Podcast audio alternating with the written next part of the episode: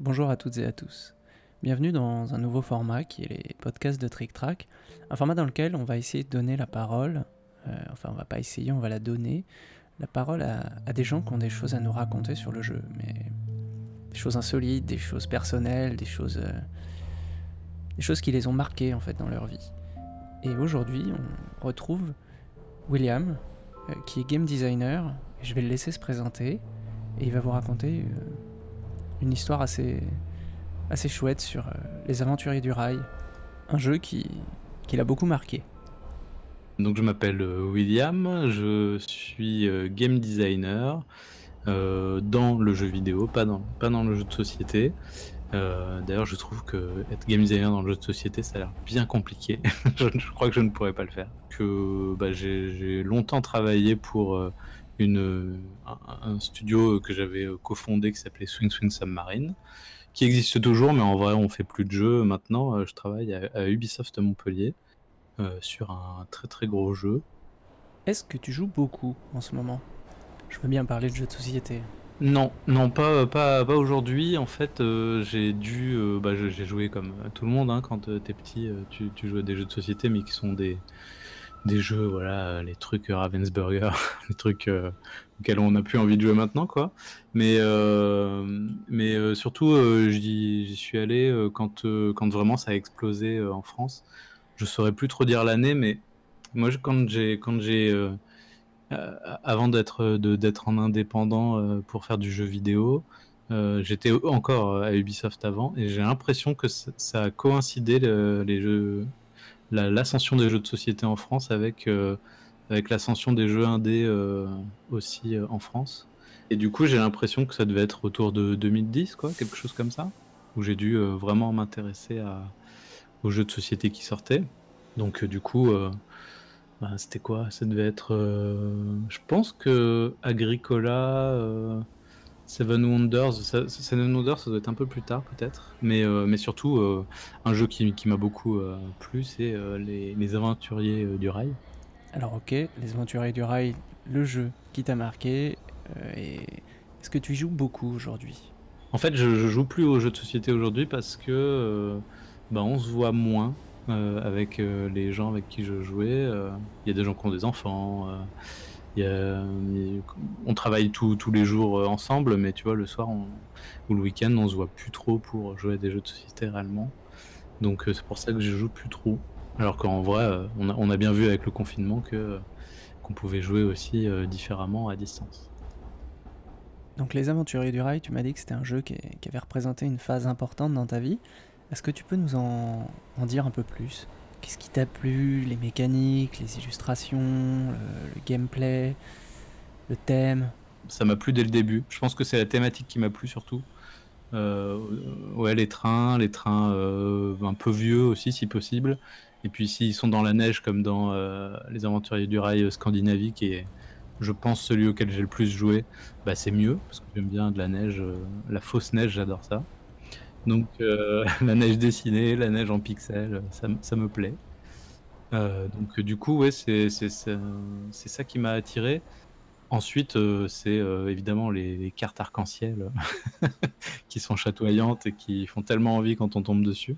C'est vrai que c'est cool aussi de, de, juste utiliser des petits pions pour faire son trajet. c'est c'est bête hein, comme truc, c'est vraiment enfantin, mais voir son trajet commencer à se dessiner, c'est ça fait plaisir. Voilà.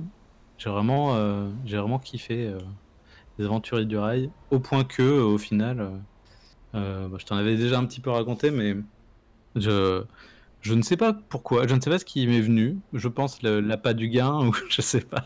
Je me suis dit, tiens, si je m'inscrivais, alors je sais plus en quelle année c'était, mais il y avait des concours, les aventuriers du rail, qui étaient des concours nationaux, enfin régionaux, nationaux, euh, peut-être monde après aussi.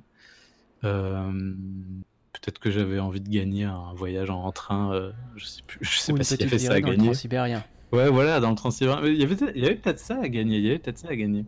Et comme voilà, comme j'ai dû être attiré, je me suis dit allez, j'y vais. Et donc, bah, j'ai commencé à avoir quelques petites techniques parce que je pense qu'au début, je jouais comme tout le monde un peu mal. Et en plus, j'ai beau être game designer, je joue très très mal. Euh, je comprends très mal les règles de jeu. Il me faut souvent 5 parties euh, pour euh, comprendre un peu comment arriver avant-dernier. Donc je sais pas, je me suis préparé pour ce concours. Et j'ai vu c'est quoi les trucs pour gagner d'Aventure du Rail? Donc j'ai commencé à, voir des vidéos. Alors je sais pas si tu connais un peu, toi, les, les Aventuriers du Rail. Mais à ce moment-là, le seul truc que j'avais retenu, c'était surtout ne jamais jouer en premier.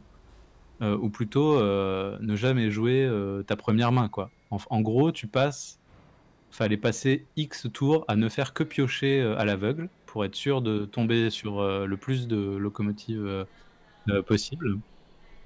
Et donc c'est ça que j'ai appliqué comme comme stratégie et c'est tout. Mais vraiment aucune autre. Et donc Et alors, est-ce que ça a marché? Et ça marche, ça a marché, ouais. En fait, le concours, ça s'est passé à Montpellier. Euh, c'était, je pense, régional à ce moment-là. C'était les, phases régionales.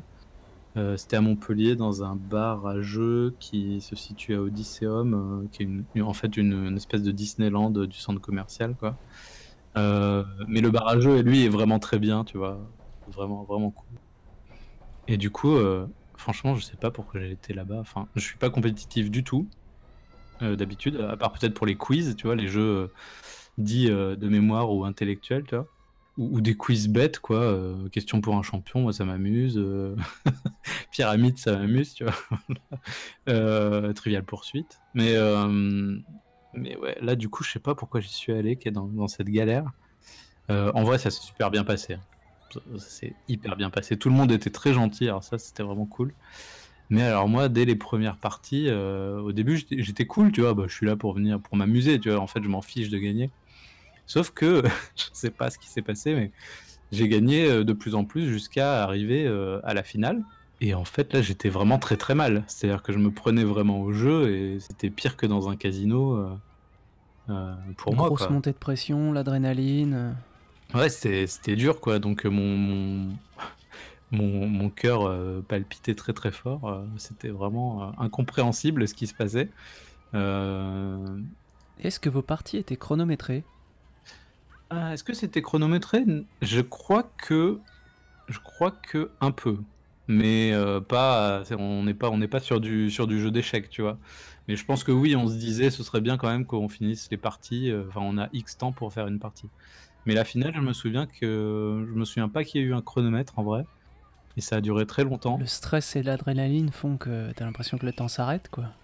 Mon ressenti, ouais, c'est que ça a duré très longtemps et que j'ai l'impression qu'on est resté le deuxième et le premier, euh, tous les deux, très longtemps à, se battre, tu vois, pour, euh, pour réussir à rester euh, dans la course. Et, et j'ai fini premier. Mais donc c'était un super moment. Hein. C'était, c'était incroyable. Sauf que j'ai eu tellement tellement euh, mal au cœur, quoi, enfin de tellement peur pendant pendant tout ce, ce, dernier combat, on va dire que qu'en fait j'ai laissé ma place au, au deuxième. Euh, je me demande même si le deuxième euh, deuxième a dû lui aussi donner sa place. Trop de stress. Ouais, je crois que c'est ça en fait. Je crois que le deuxième ne pouvait pas, ne pouvait pas aller au, au tournoi national et donc du coup c'est le troisième qui a été.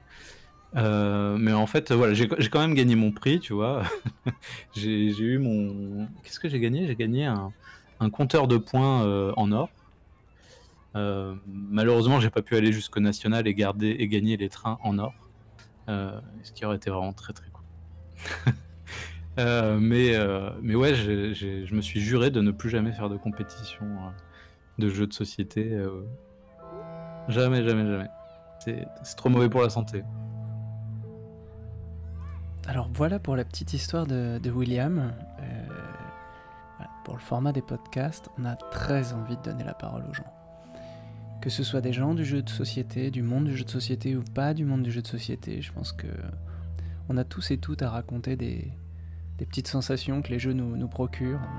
Euh, dans le cas de William, c'est une histoire incroyable qui est euh, pour quelqu'un qui n'est pas compétitif de s'inscrire à un tournoi, de finir premier et et le stress étant si fort de donner sa place de, finaliste, enfin de donner sa place de gagnant pour, euh, pour la ligue supérieure au deuxième qui lui non plus ne peut pas. Donc c'est juste une histoire que, je voulais vous partager.